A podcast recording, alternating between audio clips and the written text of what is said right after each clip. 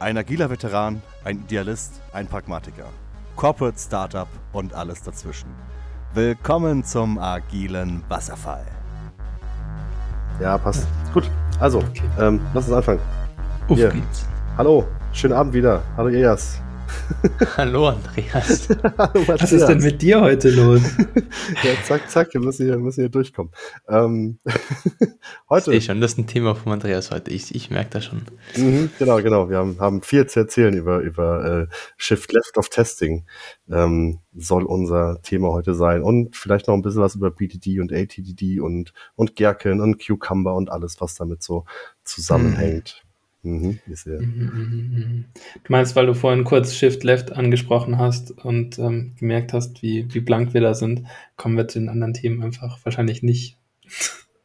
Ja, du bist ja nicht, äh, Elias zumindest ist ja nicht ganz äh, blank. Der hat ja heute schon mal was von Shift Left gehört. Genau, also ich, ich bin mir nicht sicher, ob ich, ob ich dümmer bin als davor. Ähm, aber ich habe es in einem Interview gehört, gelesen zweimal. Ich habe ihn gefragt und ähm, aber ich, ich lasse das mal offen. Ich bin gespannt, wie du das erklärst und was es bedeutet. Mhm.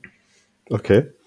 Ähm, ist eigentlich ziemlich simpel. Ähm, wenn man sich jetzt die, den traditionellen äh, Projektplan oder dieses V-Modell oder was auch immer anschaut, ne, dann ist halt links die Entwicklung und rechts ist die Qualitätssicherung, das Testen.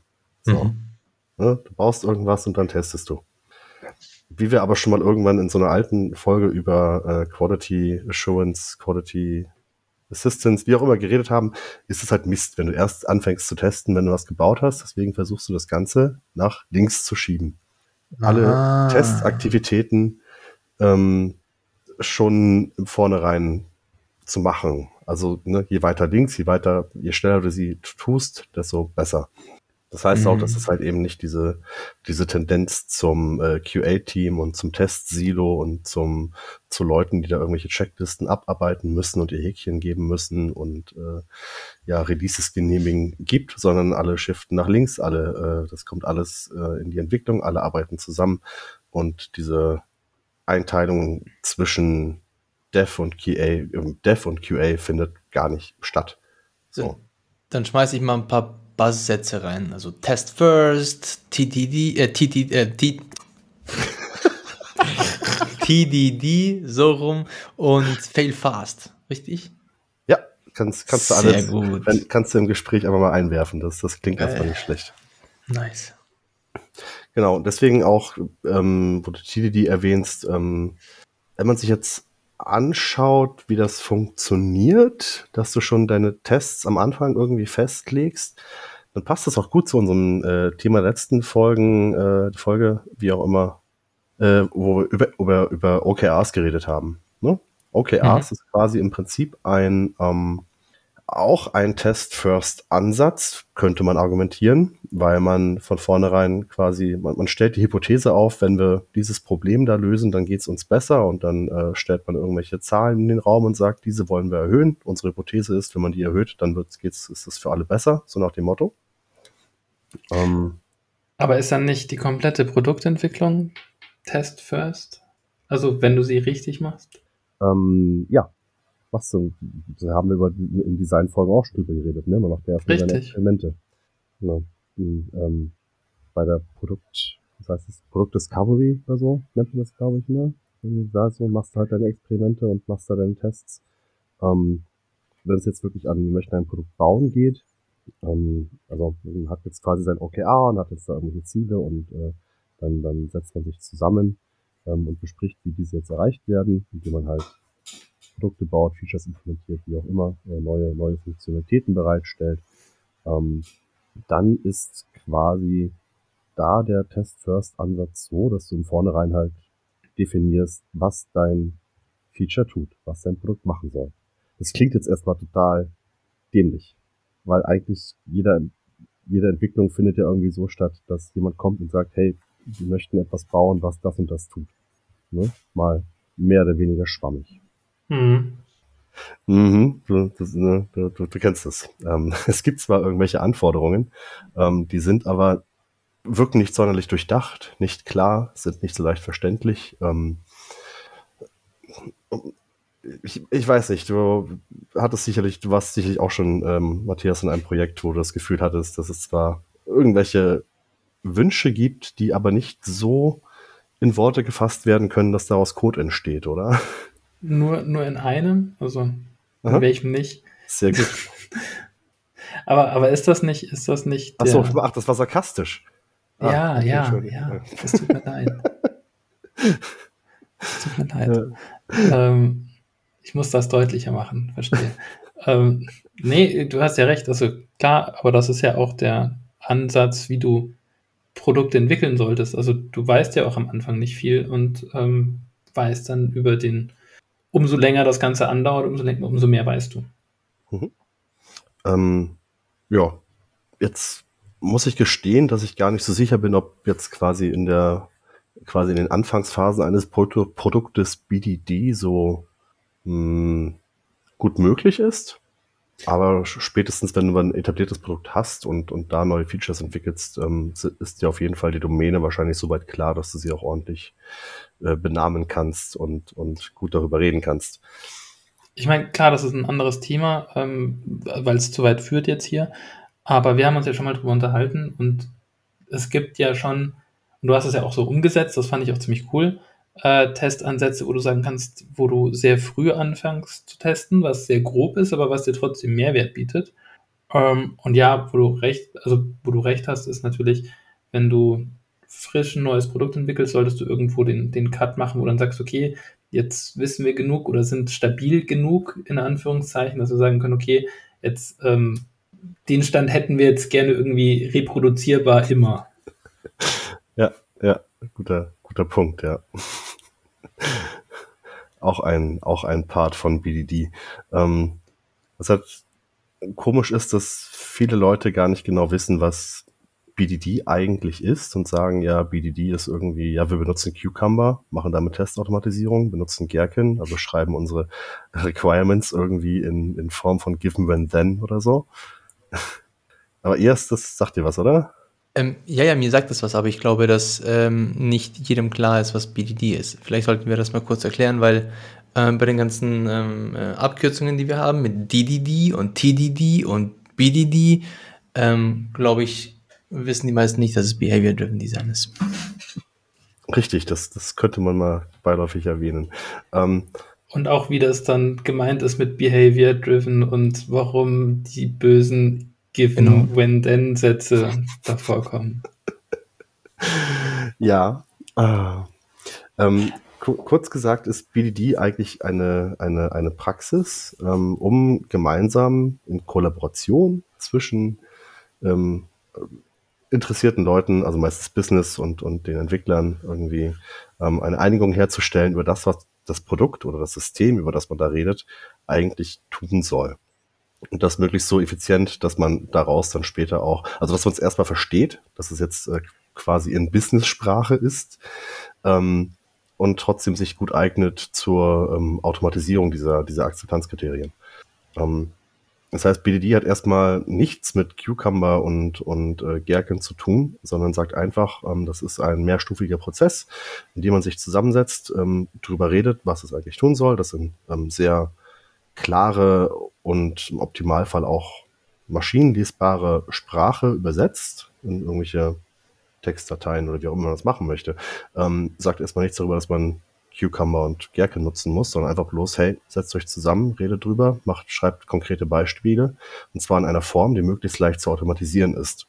Und dann, äh, während man dann dieses, diese, diese, diese Anforderung umsetzt, ähm, findet auch das Automatisieren statt und später kann man dann alles insgesamt demonstrieren als, okay, wir haben jetzt das Feature gebaut anhand dieser im Vornherein festgelegten Anforderungen äh, so ähm, klar in Code gefasst, ne, dass man sie trotzdem lesen kann, aber trotzdem irgendwie ein, ein Ja-Nein bei rauskommt und können anhand dessen halt sagen, okay, dieses Feature wurde so umgesetzt, wie Business es wollte. Das heißt, es nimmt die ganzen Überraschungen raus oder die ganzen Missverständnisse ähm, zwischen, zwischen Business und Entwicklung. Sollte es Mhm. zumindest, ne? weil wenn alle irgendwie, wenn man sich am Anfang klar darauf einigt, was wollen wir erreichen und am Ende sagt man, okay, mit diesem Test zeigen wir, dass wir es erreicht haben, kann ja keine Unklarheit mehr bestehen. Ne? Dann kann nicht irgendjemand kommen und sagen, ah, nee, das wollten wir ja eigentlich nicht. Genau, und das habe ich noch nie im Einsatz gesehen. Also ähm, oft gehört, ähm, wurde oft gepredigt, aber ich habe es noch nie in, in, in, im Einsatz gesehen. Hier? Da also, muss ich mir Elias recht geben. Also ich, ich kenne das, ähm, und das ist jetzt, und ich glaube, daher rührt das auch. Ähm, ich kenne das auch nur mit den, daher, dass BDD einfach äh, given when then ist und irgendein Framework, in dem man das so schreiben muss. Und das ist dann cool. Ähm, und wenn ja, wir von so, Frameworks so, reden, dann reden wir von Gherkin und von Cucumber vermutlich. Richtig. Irgendein, also ist ja auch egal, also du kannst ja da, wie das Ding heißt, das ist irgendein Testing-Framework, das dir ermöglicht, äh, in diesen Sätzen äh, Tests zu schreiben. Fertig. Ja, Cucumber ist dann quasi der, der Middleman zwischen jetzt deinem Test-Framework äh, und, und dieser Sprache halt, diesen, diesen Szenario-Files, die du dann halt äh, erstellst. Also die, die Textdateien, in denen drin steht, was ist jetzt mein Feature, was ist jetzt dieses Epic, was, was hier demonstriert wird, was ist das Szenario, was sind die einzelnen Schritte dessen. Ähm, ja, ähm, ich muss ehrlich gestehen, ich habe es leider auch noch nicht so strukturiert, wie es eigentlich sein könnte, gesehen. Also strukturiert im Sinne von, man trifft sich konkret zu einem Meeting, in dem man ähm, zum Beispiel anhand dieser OKRs irgendwelche Features sich überlegt, Anforderungen definiert, trifft sich dann mit nochmal, um dann ähm, die einzelnen wirklichen Beispiele konkret zu benennen und halt dieses, diese, diese eindeutige, klare Sprache, diese Textdateien, dieses Gherkin, wie auch immer, ähm, zu schreiben, um dann später wirklich in die Implementation und den Test des Ganzen zu gehen und dann später zur Demonstration, hallo, alles zusammen funktioniert, wie wir es geplant haben. Aber so. halt, stopp. Da, da, da, da, da, Wenn du jetzt sagst, diese Meetings gibt es nicht, doch, die gibt es. Die sind ja auch sogar in Scrum verankert. Die werden ja. aber nicht genutzt. Ja, die gibt es. Ich sage ja, ich habe es nicht so in der Struktur gesehen okay. ähm, und nicht so benannt. Also klar, das ist wahrscheinlich wie bei der Alex-Folge, Domain-Driven Design macht jeder irgendwie. Ähm, Behavior-Driven äh, Development macht auch jeder irgendwie mehr oder weniger gut. Ähm, und wenn du das so konsequent durchgezogen wird, das auch noch nicht gesehen. Ich habe es ähm, immer wieder ähm, unauffällig angestoßen. Ne? Wenn du jetzt als QA quasi äh, im Sprintplanning sitzt, kannst du mit gezielten Fragen schon sehr viel rauskitzeln aus diesen Akzeptanzkriterien, die da in die Jira-Tickets geschrieben werden. Ähm, in, dem, in dem Projekt, in dem wir beide waren, Matthias, habe ich auch äh, versucht, durch diese Fragen und ich glaube später auch mich bemüht, sehr viel quasi formlos als Given When Then aufzuschreiben. Ähm, da fehlt dann quasi der nächste Schritt, dass du dich gemeinsam, okay, nein, das gemeinsam einigen, das haben wir gemacht. Da fehlt dann der nächste Schritt, das Ganze dann auch ähm, in, in Tests zu fassen und äh, als Dokumentation wieder rauszugeben und als laufende Software so rauszugeben. Also können wir sagen, dass ähm, BDD jetzt kein reines Testing Tool, Instrument, oh, Methodik, irgendwas nein, nein, ist, sondern nein. es geht eher um, um, um eine Denkweise, einen Denkansatz, ähm, der dafür sorgt, dass du vielleicht bessere Tests schreiben kannst. Ja, es geht nicht hauptsächlich um die Tests. Es geht darum, halt dich mit den Leuten, die diese äh, Requirements stellen und den Leuten, die diese umzusetzen, äh, zusammenzusetzen und die ganzen und, und diese Anforderungen so weit zu spezifizieren, dass es am Ende keine Überraschungen gibt für niemanden dass du nicht irgendwie während des Sprints mal rückfragen musst oder dass du oder am Ende der Product Owner sagt, boah, das ist ja ganz anders als das, was ich mir vorgestellt habe. Aber, aber was ist da jetzt anders zu Acceptance Criteria in, in einem Ticket? Was ist der Unterschied zwischen einer Anforderung und einem Akzeptanzkriterium? Ich meine, es gibt keinen. Deswegen meinte ich, dass es ah. diese Meetings ja schon gibt. Ich, wenn, wenn man Akzeptanzkriterien sagt, ähm, ist da drin irgendwie enthalten, dass das Ganze konkreter ist als eine Anforderung. Mhm. Ähm, zumindest vom Gefühl her, aber eigentlich besteht kein Unterschied. Es gibt eine Anforderung und wenn wir sagen Akzeptanzkriterien, dann schreiben wir diese Anforderungen in einer bestimmten Weise auf oder so. Genau, so ein klassisches Akzeptanzkriterium ist, ähm, die Software muss XYZ machen und keine Ahnung, das und das einhalten, zum Beispiel.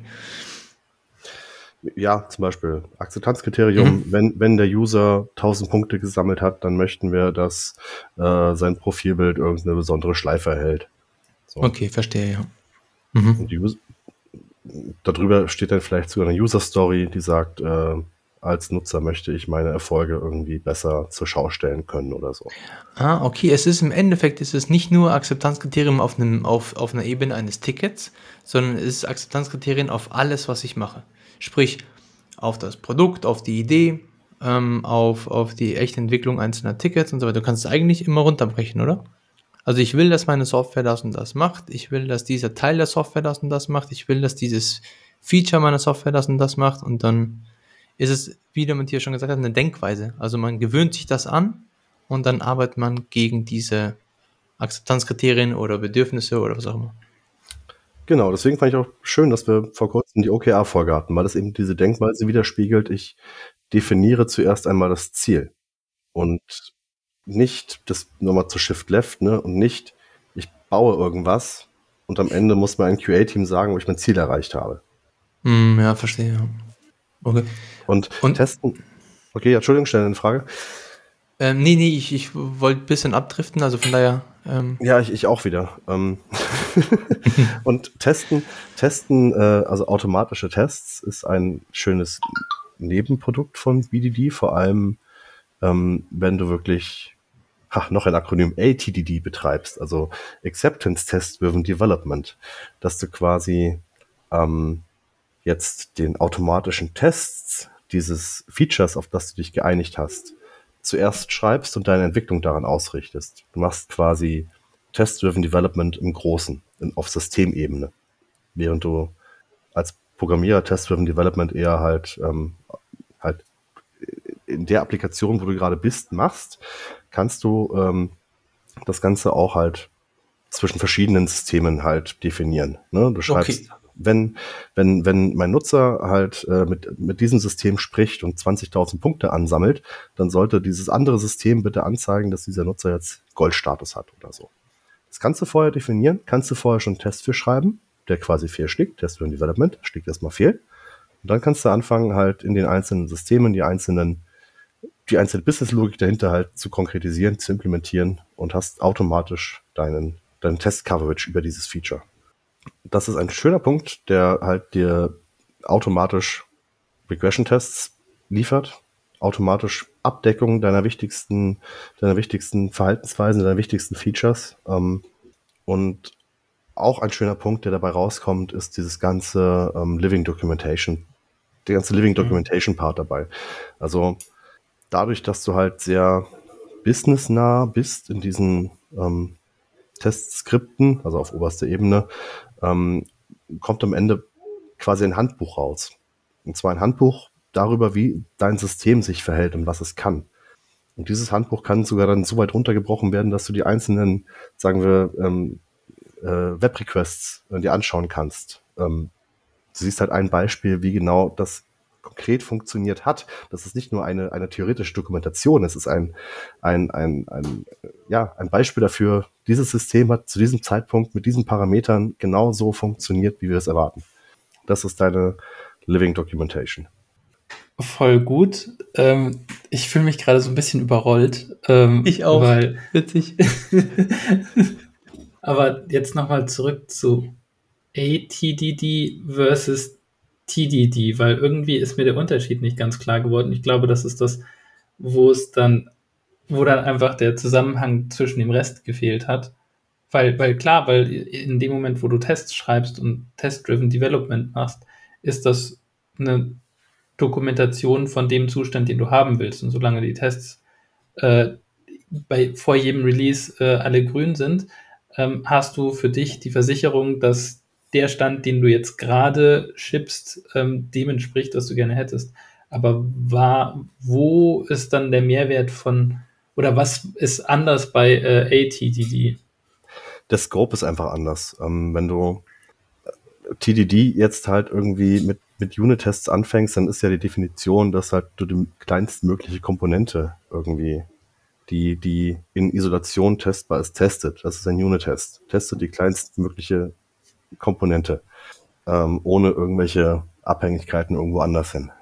Dann hast du deine Applikation, ähm, hast deine Unit-Tests, hast irgendwie deine Integration-Tests, die dann halt ähm, jetzt nicht direkt mit anderen Services reden, sondern mockst es irgendwie, weil ansonsten kannst du ja nicht ähm, vernünftig testen. Ähm, ohne Abhängigkeiten. Das ist dann wieder eine, eine Kapselung, das ist dann der nächste Scope. Ne? Du hast dann deine einen Applikationsscope und ähm, ATDD ist dann der Scope drüber, dass du sagst, ähm, hier kann ich aufschreiben, was passiert, wenn verschiedene Nutzer ähm, mit meinem ganzen, mit allen meinen Applikationen reden. Also Integrationstest. Ja, richtig, wollte ich auch gerade sagen. Genau, das ist nicht das ist ein, ein- Integrationstest. Oder halt dann, wenn du noch ein Level höher gehst, halt ein End-to-End-Test. Genau, nee, es ist eigentlich ein, ein End-to-End-Test, Integrationstest. äh, Die, die Begrifflichkeiten sind alle mal ein bisschen schwammig und du kannst auch, ähm, ja, das äh, kannst auch diese, dieses ähm, ATDD auch kleiner betreiben mit Mocks und wie auch immer. Aber ja, am Ende geht es darum, dass du einen Integrationstest hast aus Benutzersicht oder aus der Sicht der, der, ach, wie sage ich das?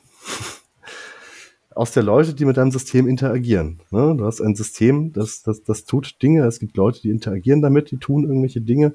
Und ähm, du Ja, ist schreibst immer dein Kunde, oder? Also egal, ob das jetzt Public-Facing ist, es ist ein Kunde. Ja, es ist, ähm, ja, es ist ein Kunde. Es kann aber auch sein, dass die, äh, dass es innerhalb deines Systems auch Entitäten gibt, die etwas tun. Sagen wir zum Beispiel ein automatischer Mailer, der alle jede Stunde eine Mail raushaut. Der tut auch was, ist aber kein Kunde.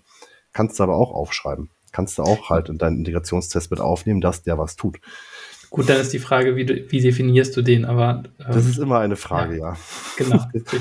Das, das, deswegen brauchen wir vernünftige äh, gemeinsame Sprache zwischen Business und Richtig. Development, um solche Fragen klären zu können. Ähm, Aber dann, dann, dann werfe ich hier mal was, was ganz, ganz Weises, Kluges rein. Ähm, die DD-Sachen, sprich die ähm, Driven Design-Sachen, sind alles Paradigmen, Herangehensweisen, Ideologien, ja, und alles andere, so Integration Tests, End-to-End-Tests zum Beispiel oder was auch immer, ähm, Event Sourcing, ähm, in DDD, das sind dann Tools, um das Ganze umzusetzen. Kann man das eigentlich so sagen? Und dann hat man da grob eine Unterscheidung geschafft oder nicht? muss man unterscheiden zwischen Mindset und Herangehensweise und Tools. Ja. Mhm. Ja. Oder? Also Ja. kann ich, kann ich das so. eine ist ein, ist, ein, ist ein Pattern, ein Principle, whatever. Und das andere ist dann quasi die Umsetzung mit Hilfe einer, eines Genau. Tools. Ja, genau. Kannst du sagen, Shift Left ist ein Mindset oder ein, ein, ein Ziel, ein Gedanke, eine Vision und unsere Tools sind BDD, CI/CD, ähm, die Data-Driven Decision Making, OKRs, sowas. Data-Driven Decision Making, DTDM. Nice. Ich will noch mehr. Akronym- Wir können auch DSL, also Domain Specific Language, reinwerfen, was dann Gherkin und, und Cucumber sind. Ähm, das können wir so einen unglaublich langen Satz mit einfach nur Akronym haben? Das wäre. Das geht bestimmt, ja. Da hat bestimmt schon jemand irgendein Service gebaut, gibt mir ein langes Akronym. Ja. Dann brauchen, wir, dann brauchen wir noch ein Akronym für den Titel der Folge. Ähm, Geil, den finden wir noch. Also, nochmal, nochmal, nochmal, nochmal zurück. BDD, ATDD. BDD ist eine, eine Art, miteinander zu kollaborieren und Mhm. am Ende äh, möglichst gute Testabdeckung rauszukriegen und eine lebende Dokumentation, die klar bestätigt, dass dein System, das du da gebaut hast, gebaut hast, sich so verhält, wie es sich verhalten soll. ATDD ist für mich bloß eine, ein, ein TDD auf einem anderen Scope. Das heißt, ähm, nicht auf Klassen- und, und, und Applikationsebene, sondern du beschreibst, wie Ak- Akteure mit deinem System und innerhalb des Systems interagieren Mhm. und was am Ende bei rauskommen soll. Noch ein Akronym. Das war's, oder? BDD. nee, aber die Frage ist, wie fängt man mit diesen Akronymen an? Also, wenn, wenn, also klar, wahrscheinlich Shift Left ist so das Erste, was man irgendwie machen sollte, so.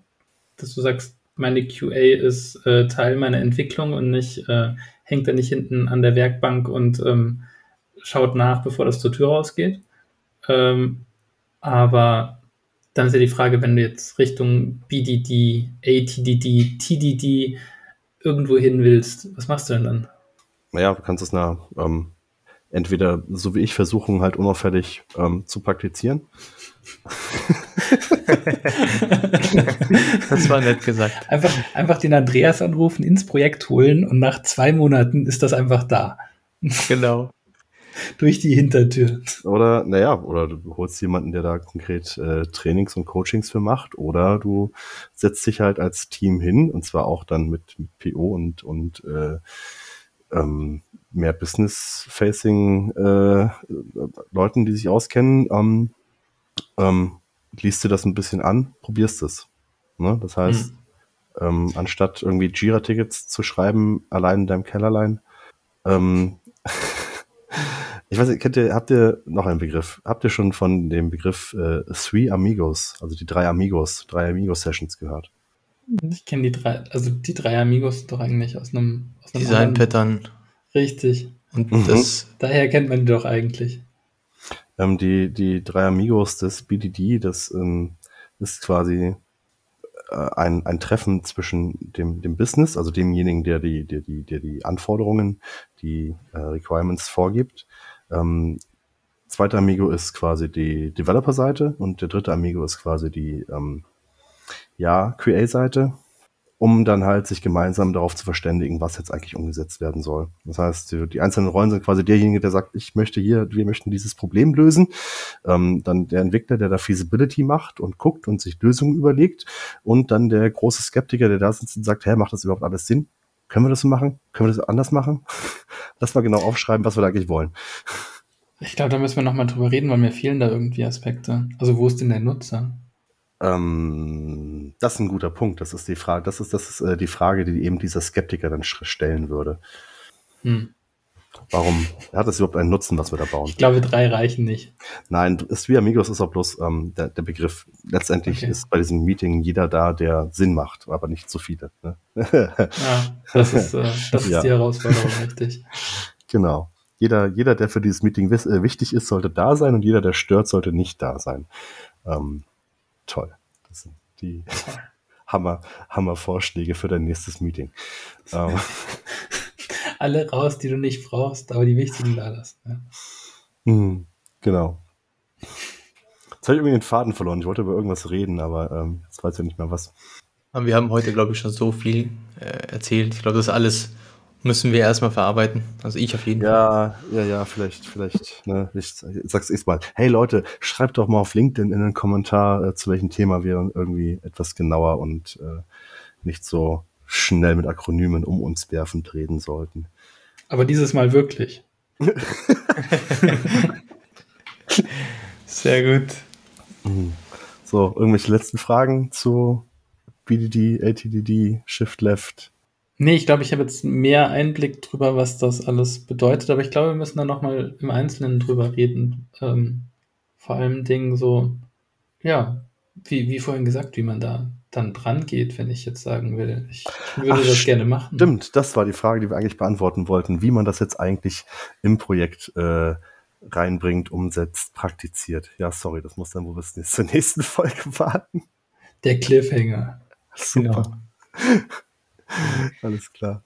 Ja, schön. schön, dass ihr da wart und mein, meinem Rambling zugehört habt. ja, danke dir für die Informationen. Ja, alles klar. Auf jeden Fall. Danke dann. Ciao, bis zum nächsten Mal. Ciao, ciao. Ciao.